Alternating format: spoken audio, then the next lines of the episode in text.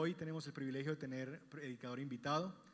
Nos acompaña desde tierras orientales, doblemente oriental, eh, nuestro querido pastor Raúl Rodríguez, que es oriental porque es de la República Oriental del Uruguay, pero oriental también porque vive en San Antonio de Pereira, ¿verdad?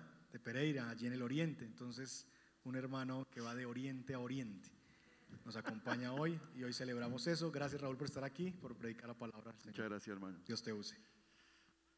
Y muchas gracias por tu oración. Me, me ha enseñado mucho hoy, esta mañana, de estar pendiente de los enfermos. Y buenos días, qué pena. Buenas. No, buenas tardes. Sí, oriental porque... ¿Ustedes saben por qué es República Oriental del Uruguay? Porque hay japoneses allá, ¿no? Sencillo, porque Uruguay está al oriente del río Uruguay. bueno, muy bien, vamos a leer el texto bíblico en Filipenses, capítulo 4, versículo 10 al 23. Al meditar otra vez en el entretiempo el texto que voy a predicar, que el Señor me permita guiarles en, este, en esta caminata que es en conjunto. Siempre yo digo que la predicación es un acto, es un diálogo con la palabra, un diálogo con la audiencia y es un diálogo con ustedes, con la audiencia del primer siglo. Eh, nos ponemos de pie, en la mañana se pusieron todos de pie. Entonces vamos a leer la palabra del Señor.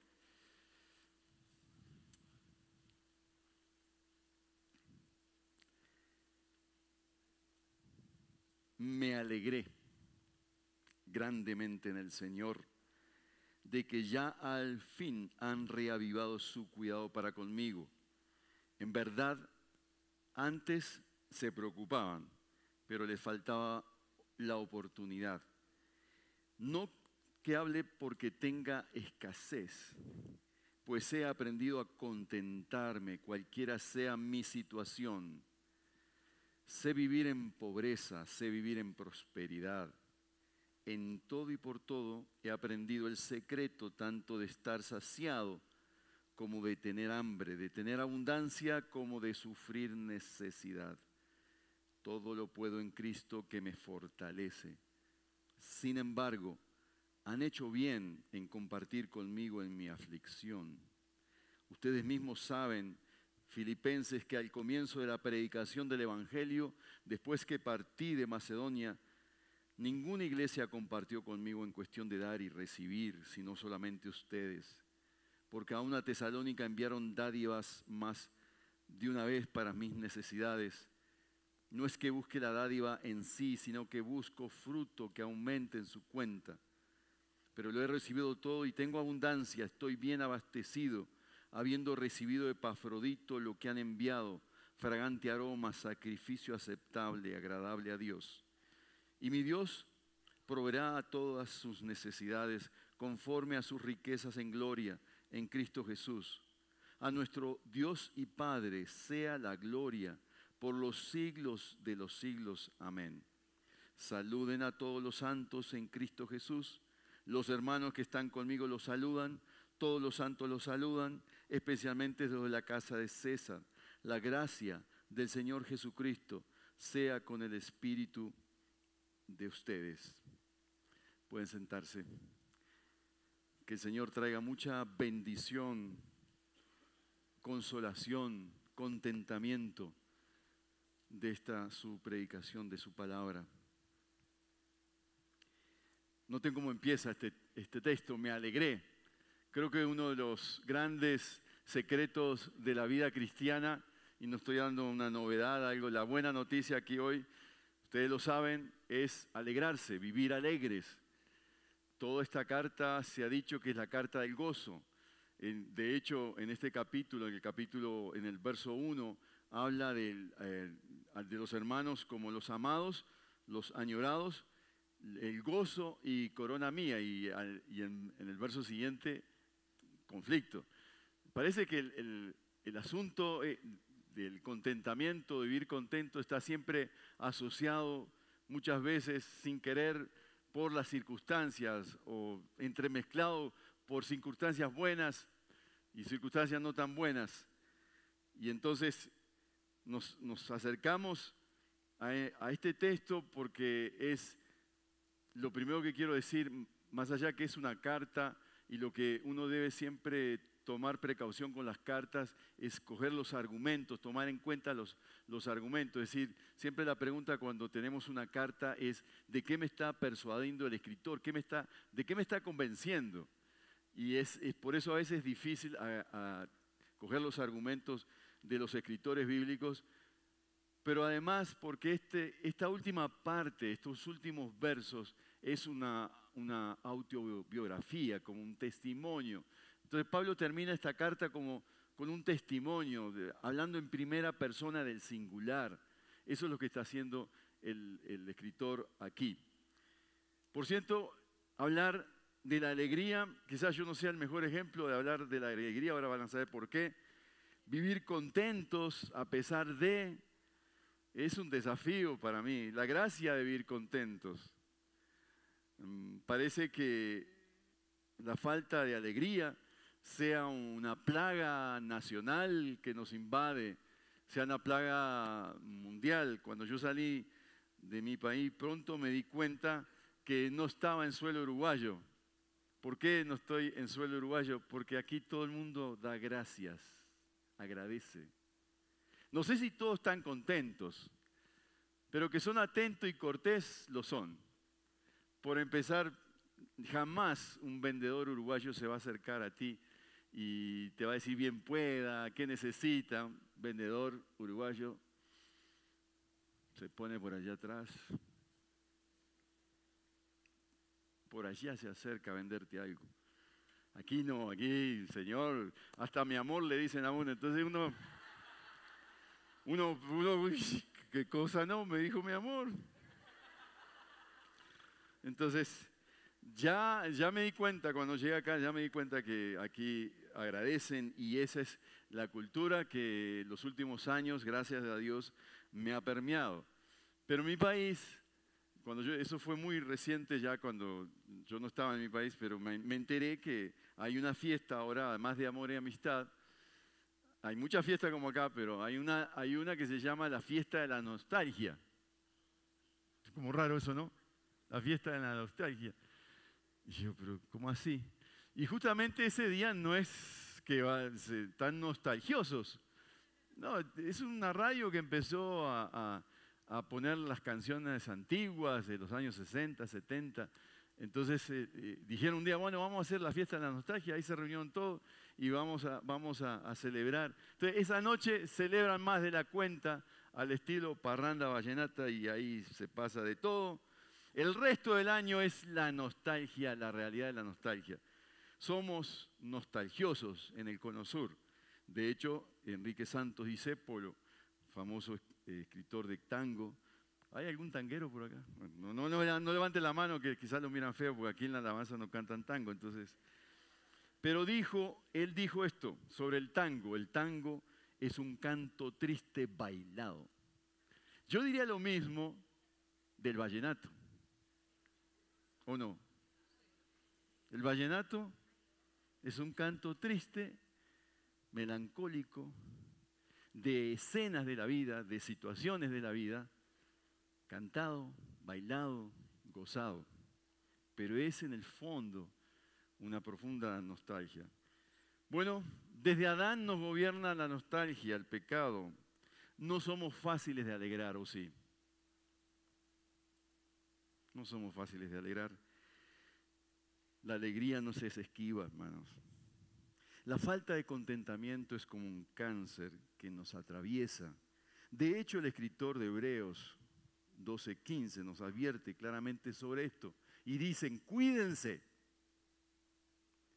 de que nadie deje de alcanzar la gracia de Dios. Noten esto, de que nadie deje de alcanzar la gracia de Dios de que ninguna raíz de amargura brotando cause dificultades y por ella muchos sean contaminados. Es decir, la visión del escritor, la visión bíblica de este tema está asociado con el, con el otro, es la amargura. La compañera, la compañera de la, del contentamiento y el gozo parece que es la amargura muchas veces. Y el escritor nos da una metáfora como de una raíz. Ojo cuando está la raíz.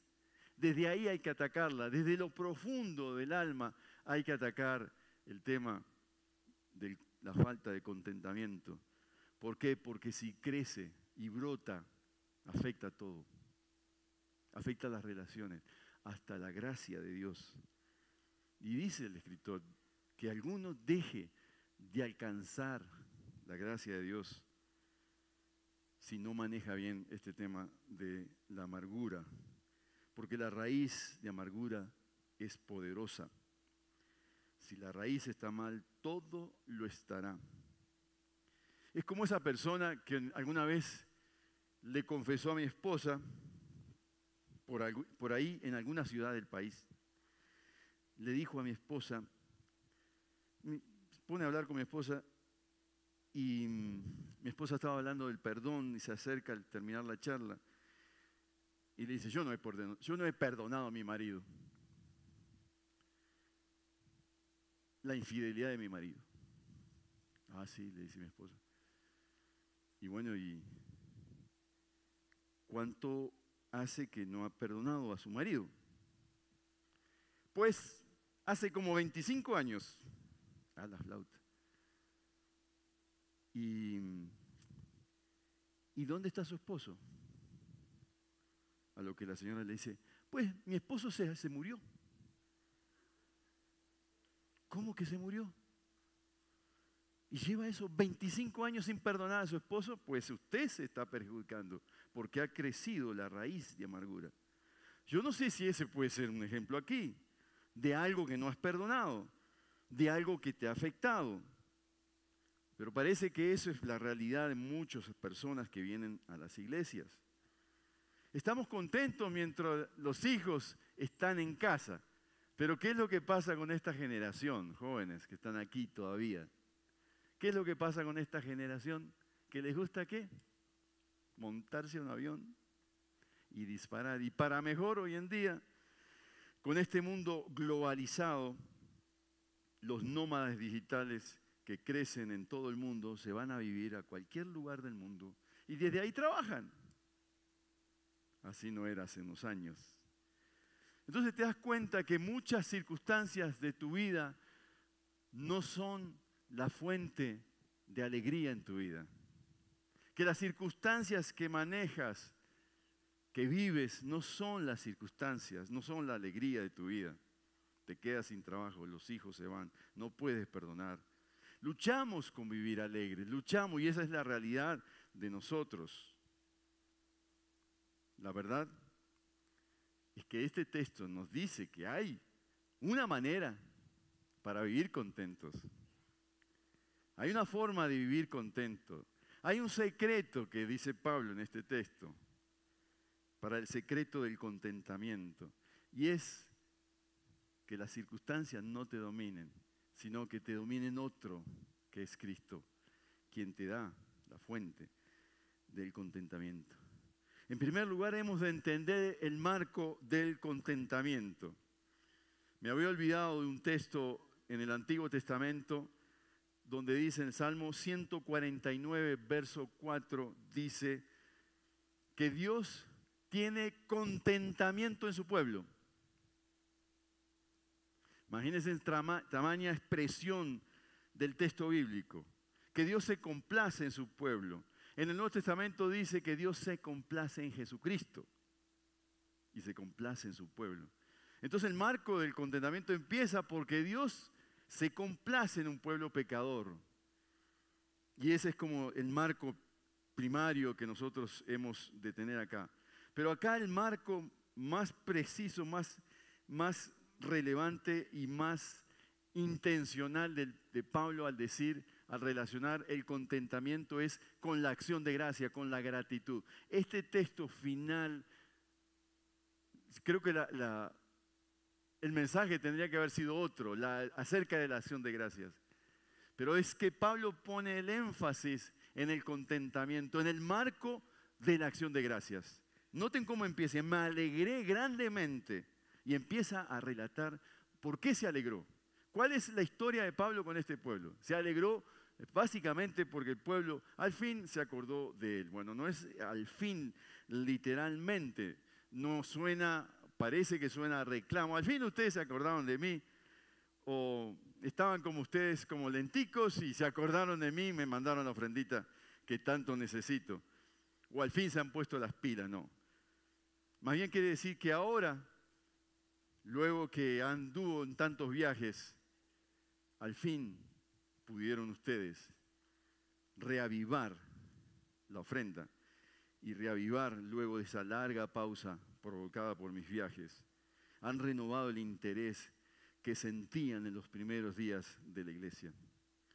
Luchamos con esto de dar gracia, ¿no?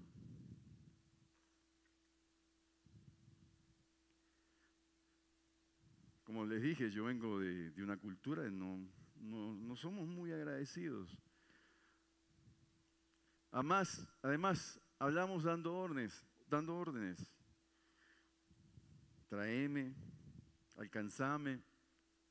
Así hablamos. Y acá es, por favor, ¿me podrías alcanzar de cosas? Uy, me costó años decir, por favor, ¿me podrías alcanzar esto? Todavía mi esposa me dice, por favor. Pero nos cuesta, aún con esta, en esta cultura, nos cuesta ser agradecidos. Y yo aprendí eso en mis primeros años de mi vida cristiana, a ser agradecidos. Pero no tomamos bien esto. Y yo recuerdo alguna vez en una iglesia, yo creo que vi a alguien de la iglesia de Belén por ahí, sí, está. Eh, en algunos, alguna época en la iglesia, en esta iglesia, un hermanito me dijo, yo había afirmado en público a una persona, no, no vuelva a hacer eso, eso no está bien. No debemos afirmar a nadie, solo darle la gloria a Dios. Y yo le, bueno, yo no le dije nada, ahí medio me enojé, la verdad. Pero cuando yo veo textos así, con un personaje como Pablo, que agradece como agradece, yo me pongo a pensar, ¿qué es, qué es el ingrediente? Y vamos a verlo un poquito más adelante, cuál es el ingrediente principal. Entonces, el marco del contentamiento es, Dios tiene contentamiento en su pueblo y por eso el pueblo debe ser un pueblo contento un pueblo que canta, un pueblo que se mueve en la alabanza a Dios. Em, y este es el secreto de la, de la vida cristiana, que en medio de los conflictos, como dice 4.2, ruego a Bodia y a Sinte que se pongan de acuerdo, que vivan en armonía, tú agradeces y te gozas en el Señor. Y ese es el secreto de la vida cristiana, el contentamiento en particular asociado convivir para la gloria de Dios. En segundo lugar, lo que Pablo nos dice acá es que, el contentamiento se aprende. No es, no hablo, dice Pablo, porque tenga que ser, pues he aprendido. Es decir, a Pablo le costó, no nos va a costar a nosotros. Para Pablo esto no fue fácil. He aprendido. Claro, Pablo seguramente antes de conocer al Señor tiene una vida holgada, fariseo de fariseos, hebreo de hebreos. Él lo dice en el capítulo 3. el rango de Pablo era, alto, es decir, no era, un personaje eh, pobretón o, escaso en recursos, pero conoce al Señor y empezó a padecer necesidad. Seguramente se quedó sin trabajo al conocer al Señor, pero él ha aprendido a contentarse. Es decir, es un aprendizaje, es como un músculo.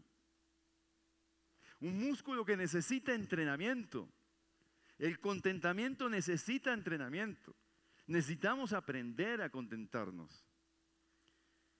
No suele aprender, no aprendemos solamente en circunstancias difíciles, de enfermedad, pobreza, falta de trabajo, todas esas cosas. Aprendemos contentamiento también en medio de situaciones holgadas de la vida, en medio de situaciones cómodas. La vida se concibe como un gran lienzo donde hay Dios en tantos colores em, aprendemos de Dios cosas. Dios escribe y dibuja en nosotros algo nuevo, diferente cada día. Yo recuerdo a mi madre, mi madre, eh, entre muchas cosas, tenía mucha habilidad con las lanas. Y ella hacía tapices, eh, dibujos así. Me pedía a mí que yo le dibujara ahí, yo medio le dibujaba algo y ella eh, hacía su tapiz y con las, con las telas. Tú mirabas el tapiz de un lado, uno iba viendo el dibujo precioso, pero mirabas del otro lado del tapiz y era un enredo de lanas, un desorden total. Y a veces es así, hermano, con la vida. La vida a veces es como ese, ese tapiz que tú lo miras de un lado y no entiendes nada de lo que está pasando. ¿Cómo así que me convierto, me entrego al Señor y todo me está saliendo mal? Y tú no entiendes. Y Dios trabajando en tu carácter. O como me dijo una señora hace unos días, en este trabajo que renuncié, me trataban muy mal. Y ahora en este sí voy a vivir la vida cristiana como se debe. Yo le iba a decir, no le quería sacar esa alegría que tenía de, labio a labio, pero le iba a decir, prepárate, porque a veces las cosas no son como son. Y luchamos con eso. Entonces Dios está dibujando algo en los extremos de la vida, en, la escasez y en la abundancia, como lo dice Pablo acá. Y está tejiendo algo, está enseñando algo. Quizás tú provengas de un trasfondo social acomodado. Y bueno, ya has aprendido, eh, digamos, has tenido cosas, un buen pasar económico, pero un buen día. Tu familia tiene un percance, la quiebra, y empiezas a vivir una situación difícil. En el otro extremo, contexto pobre, y un buen día empiezas a progresar, ganar dinero, cambias de estatus, cambias de carro. Y en esos extremos de la vida necesitas aprender a vivir contento. ¿Qué es esto de vivir contento y qué es esto de ser de vivir humildemente y de tener abundancia? De un lado, luchamos con la arrogancia. Cuidémonos como dice en la carta de Primera de Timoteo, nada hemos traído a este mundo, nada podemos sacar de él, y si tenemos que comer, con qué cubrirnos, con eso estaremos contentos. A veces es difícil esto, ¿no? Queremos más, luchamos con tener más, luchamos con la arrogancia, luchamos con el orgullo, hermanos. Pero el aprendizaje es que mi vida no puede, mi contentamiento no puede asociarse con un estado de una circunstancia de la vida. Tengo que aprender a vivir encima de, esas circunstancias, navegar encima de esas circunstancias.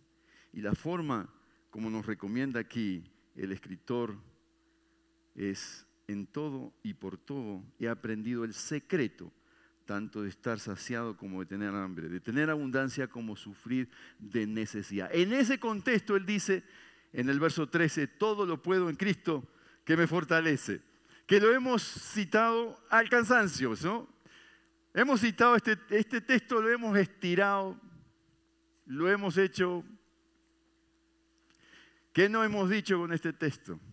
Hasta nos hemos visto como superhombres, super Pablo, Superman Mujer maravilla.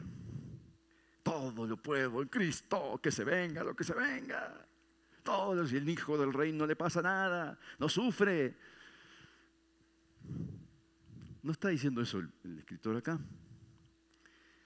Evita, nos, está tratando de evitar los extremos de la arrogancia, del orgullo que muchas veces se esconden en expresiones así. El verdadero cristiano es todo, lo puedo en Cristo que me fortalece. El contentamiento viene de una relación, de una fuente. Eso es lo que está diciendo el texto. De esa fuente voy a vivir, de esa fuente voy a beber, de esa fuente me voy a mantener. No importa lo que esté viviendo hoy, no importa el futuro, presente, pasado, lo que pasó, yo dependo de Cristo, lo que nos dice el escritor acá. No es que somos superhombres, supermujeres, porque la fuente del contentamiento es el poder de Jesús en el corazón del discípulo de Cristo, del seguidor de Cristo. Pablo lo, ha querido dejar bien claro en esta carta, en el capítulo 3, verso 3. Nos gloriamos en Cristo Jesús, no poniendo la confianza en la carne, no, no confiando en lo que soy, lo que tengo, mi abolengo, mi historia familiar, no confiando en eso, confiando solamente en mi relación con el Señor. Frente a la inmensidad de conocer a Jesús para este escritor, para este predicador, Pablo, frente a la inmensidad del conocimiento de Jesús, todo queda en segundo plano. Todo queda por muy bajo. Incluso él llega a decir que es basura, porque su contentamiento se centra en disfrutar a Cristo. Disfrutar a Cristo.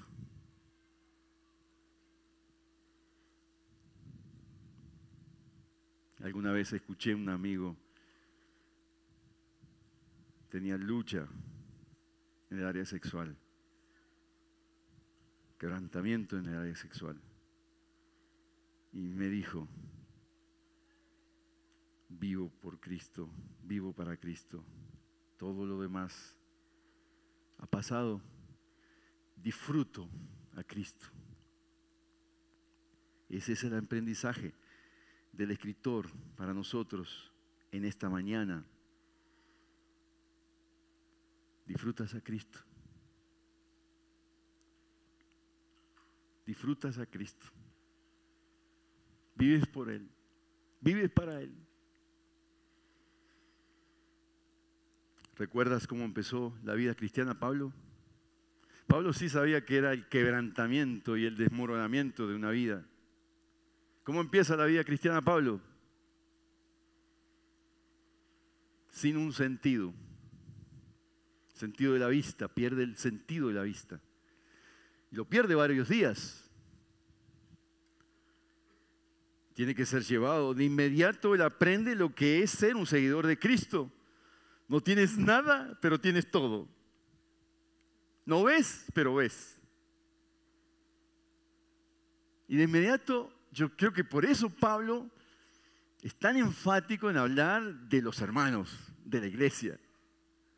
Porque son los hermanos los que llevan a Pablo a Damasco, camino a Damasco.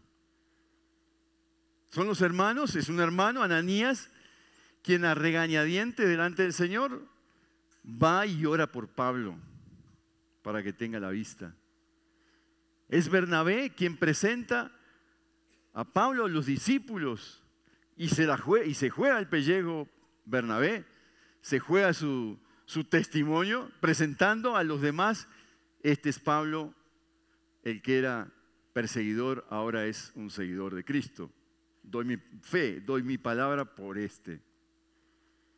Así empieza la vida cristiana el apóstol Pablo. ¿Cómo termina la vida cristiana Pedro? O por lo menos cómo em, termina en el libro de Juan. el Señor le llama a Pedro a pastorear las ovejas. Y le dice, pastorea mis ovejas. Inmediatamente de eso, le dice cómo van a terminar sus días. Otro te ceñirá. No está diciendo que va a ser anciano, sino que va a terminar mal físicamente. Pedro necesitó de Jesús. Pablo necesitó de Jesús. Nosotros necesitamos de Jesús, porque Él es la fuente de donde beber. Nuestro contentamiento viene de la presencia del Señor en la vida. Sí, hermanos, todo lo puedo en Cristo que me fortalece. Pero no para decir que yo puedo hacer lo que me proponga sin contar con la voluntad de Dios, porque simplemente todo lo puedo en Cristo que me fortalece, o porque soy una especie de superhombre, o porque soy un cristiano hijo del rey y porque Dios tiene casi que obedecerme. No es así. Todo lo puedo en Cristo que me fortalece para vivir la circunstancia de la vida, para andar en esta barca que a veces siento que se cae el todo de Pablo está encuadrado en ese contexto de las circunstancias favorables y desfavorables.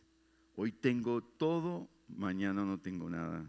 Sin embargo, tengo todo porque Cristo es mi todo. Porque he aprendido a descansar en Dios y contentarme con Él y hacer las cosas recibiendo de su poder. Claro, que es necesaria la disposición del alma, la resolución.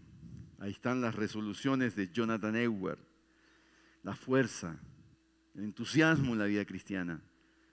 Pero siempre necesito, hermanos, el punto de vista de que solo Dios ofrece la salida para vivir por encima de los cambios de la vida de las transiciones de la vida y de las circunstancias adversas y difíciles.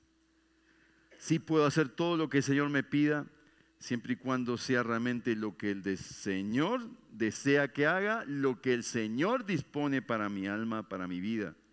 No lo que yo creo, estimo y deseo. Finalmente, hermanos, el contentamiento es crecer en la gracia de la gratitud y la cortesía cristiana, verso 14 al 23. Aquí Pablo se derrama en, acciones de gracias. De los textos que he leído de Pablo, este es uno de los que más me anima en cuanto a la gratitud. Cuando no hay gratitud, yo puedo decirles, hermanos, por experiencia propia, no hay contentamiento. Cuando yo no agradezco, no hay contentamiento. Por eso necesitamos entrenarnos, ¿no? Pablo reconoce el sacrificio de los hermanos por él. Él les dice, hermanos, ustedes han hecho bien, verso 14, han hecho bien en compartir conmigo en mi aflicción. ¿Cuál era la aflicción de Pablo? Estaba en la cárcel, una situación muy limitada, escasez. Y recuerda, viene la memoria, ustedes, verso 15, Ustedes mismos también saben, filipenses, que al comienzo de la predicación del Evangelio, después que partí de Macedonia, ninguna iglesia compartió conmigo en cuestión de dar y recibir, sino solamente ustedes. El comienzo de esta iglesia, la iglesia en Filipos, comienzo fue con una, recuerdan, con Lidia y las mujeres que acompañaban a Lidia. Luego, los soldados romanos que se convierten en la cárcel por el testimonio de Pablo. Y luego una chica que estaba ahí, una esclava divina, que suponemos que se convirtió. El texto no dice literalmente que se fue, pero que sí fue libre del azote y de ahí vino toda la persecución hacia Pablo. Ese fue el comienzo. Y esta iglesia aprendió de entrada qué era ser agradecida con este hombre que lo dio todo por la fe. Entonces, las palabras de Pablo aquí sugieren que está expresando, por un lado, necesidad, literal, pero a su vez agradecimiento. Es agradecido, han hecho bien. Me han hecho bien. ¿Cuántos de ustedes en, en esta semana le han dicho a alguien, usted ha hecho bien conmigo, hermano, muchas gracias? Usted ha sido alguien que Dios ha usado por esta circunstancia mía, le doy las gracias. ¿Cuántos en esta semana han hecho eso? ¿Cuántos han agradecido a los servidores acá, al pastor, a los líderes, que han hecho bien en servirles, en sacrificarse, en dejar profesiones, en dejar tantas cosas? Has hecho bien, mi hermano. Muchas gracias. ¿Cuántos tenemos este lenguaje que es el lenguaje del Evangelio? Hay Evangelio cuando hay acción de gracias. Cuando hay acción de gracias hay contentamiento porque Cristo es el que fortalece. ¿Ha habido eso en esta semana? ¿Y qué es lo que busca el escritor Pablo acá? No es que busque la dádiva en sí, es decir, regalo. El verso 17, estamos en una época donde empezamos a recibir regalos y nos gusta, los chicos, los jóvenes, todos nos gusta, los adultos, nos gusta dar regalos. Y él dice, no es que busque el regalo, la, dádiva, sino que busco fruto que aumente en su cuenta. Quiere decir que cuando tú preparas algo para alguien, puede ser un regalo, puede ser algo que le vas a dar un almuercito, lo que hoy, hoy es la oportunidad para almorzar juntos, para invitar. Si tienes arroz con huevo en casa, invita con arroz con huevo, un rico, ¿no? Choricito ahí en medio del camino, está bien. Pero es por ti que invitas. Yo busco que haya, noten el lenguaje, ¿no? No es por mí, bueno, por mí también, te doy las gracias, muy bonito tiempo. Es por ti. Porque yo busco fruto que aumente en tu cuenta. Es por ti. Y él dice, lo he recibido todo, tengo abundancia. Noten, acaba de decir de una aflicción, pero la aflicción le hace ver la abundancia del hermano, de lo que ha recibido. Y dice más, estoy bien abastecido. Habiendo recibido Epafrodito, menciona a Epafrodito, lo que han enviado. Y noten la perspectiva de la acción de gracias. Y quizás yo hace años no tenía esta perspectiva de dar las gracias en público. Pero las gracias, la, la acción de gracias debe ser por lo que Dios ha hecho en tu vida que me he beneficiado. Es un fragante aroma. Es decir, lo que tú haces por un hermano huele rico, sabe bueno. Es un sacrificio aceptable y es agradable a Dios. Y ahí dice otro versículo impresionante de Pablo acá. Mi Dios proveerá a todas tus necesidades conforme a sus riquezas en gloria en Cristo Jesús. Noten la promesa que hay, hermanos. Cuando tú ejercitas el dar, el ejercicio de la gratitud, cuando tú reconoces al otro y haces algo por el otro, no solo señalas a Cristo, sino que además dice el texto bíblico que Dios proveerá todas tus necesidades conforme a sus riquezas en gloria en Cristo Jesús. Y termina este tiempo de, gratitud y, de cortesía con un, un verso, el verso 20. A nuestro Dios y Padre sean la gloria por los siglos de los siglos. Vivimos, lo dijimos, se dijo en, en la alabanza, vivimos para la gloria de Dios. Cuando tú vives para la gloria de Dios, tu experiencia en el Evangelio de discipulado es gratitud, es contentamiento, es alegría, porque no estás sujeto a las circunstancias de la vida, porque vives para la gloria de Dios. Y lo dice acá en, este verso. En Isaías 43, 7 afirma el Señor todos los llamados de mi nombre. Para gloria mía los he creado, los formé y los hice. De manera, mi hermano, que esto significa que la razón de tu vida, la razón de tu existencia es para alabanza de la gloria de Dios.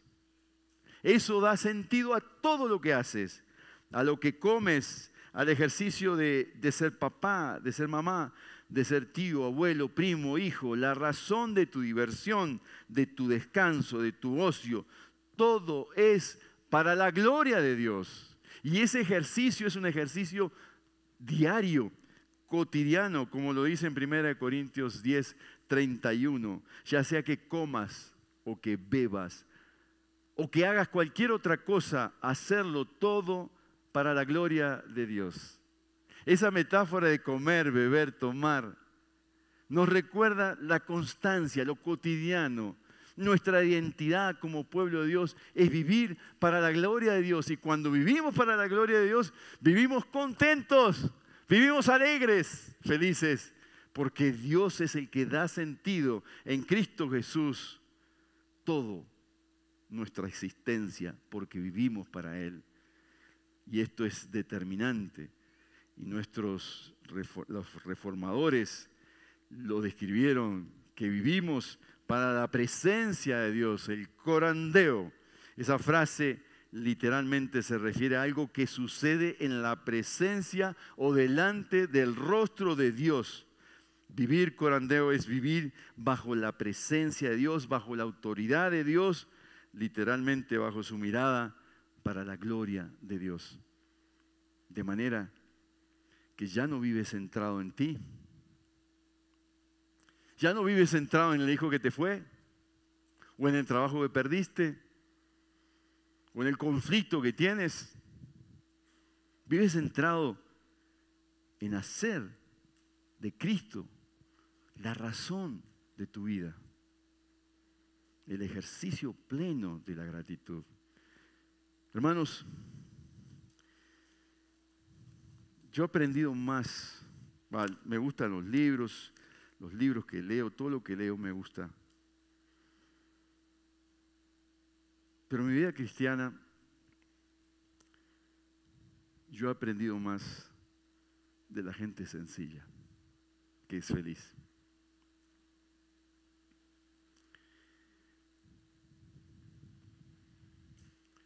Muchos de ellos ya no están.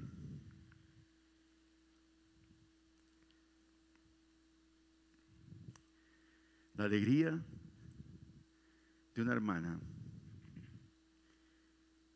en mis primeros años de vida cristiana, la hermana Olga Bustik, una hermana que tenía un problema en la espalda, una joroba, le impedía caminar, vivía lejísimo de la iglesia,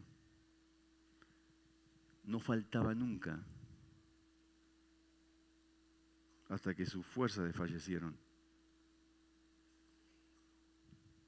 de lo que yo voy a recordar de ella. Cuando la visitamos con Lucy hace unos años, la alegría de Olga, la alegría de recibirnos, de hacer el almuerzo, de contarnos su historia, descendiente de rusos que llegaron a Uruguay. Vivió con una familia hiperlegalista que no la dejaban vivir la vida cristiana con alegría. Ella decidió, yo voy a ir a una iglesia donde no esté mi familia, porque me hacen la vida imposible, pero a vivir feliz para Cristo. Yo no sé si la visitamos una vez o dos, no recuerdo. todas las veces que la veía en la iglesia. Ay, hermano, le agradezco esa visita. Y yo miraba para mí pues, que hice una visita normal. Le agradezco esa visita. Recuerdo otro hermano en medio de una jornada así de oración o de, predicación, hermanos reunidos, él se paraba un ancianito ya, se paraba y recitaba un salmo. Yo a veces no podía ni recitar un salmo, no podía, no podía ni memorizar un versículo, este hermano me avergonzaba. Pero ver esa alegría de este hombre por Cristo su Señor, yo decía, yo quiero ser así, yo quiero vivir mi vida cristiana así, feliz, alegre. Pero el contentamiento es una lucha.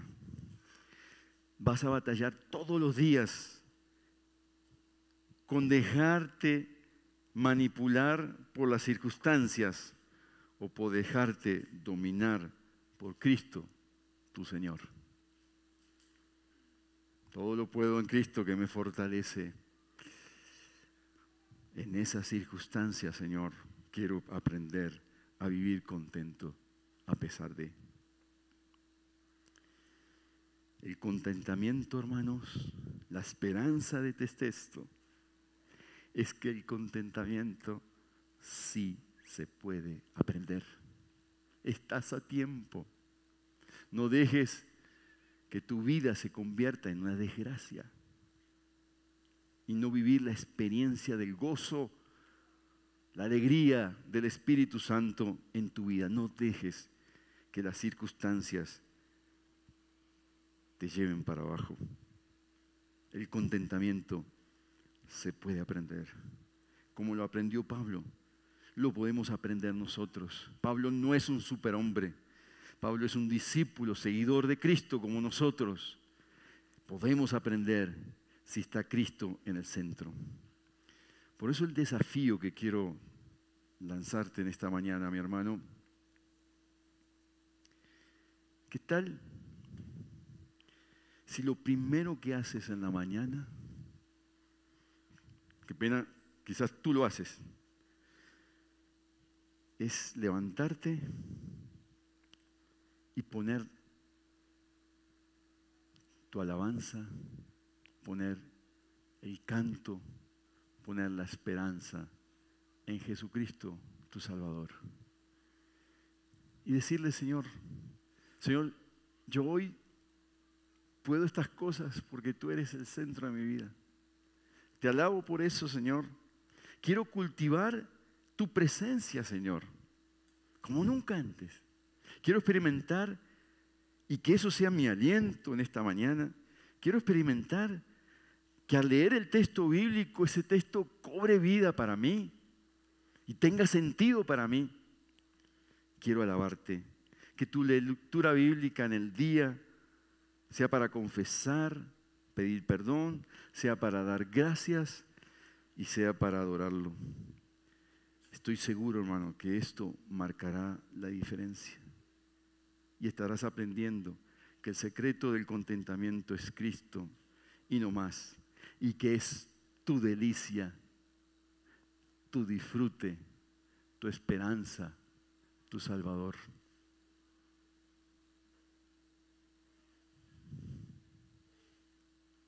vivir contentos a pesar de. Delante de ti tienes dos caminos. Camino de raíz de amargura o camino de vivir contentos con el Señor. ¿Qué eliges?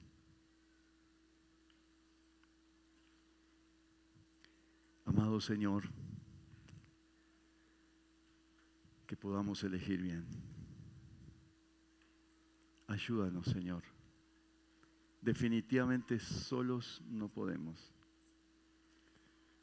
Estos textos finales, estos versos finales de Pablo, saludando, saludando, saludando, saludando, me da esperanza en mis hermanos.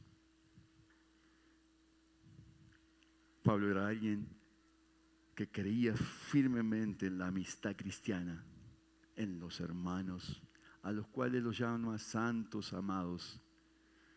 Señor, que en esta iglesia podamos aprender que tú eres nuestro contentamiento y que ninguna circunstancia, por fuerte, poderosa que sea, será la última palabra en nuestra vida. Tú eres la última, la primera palabra en nuestra vida.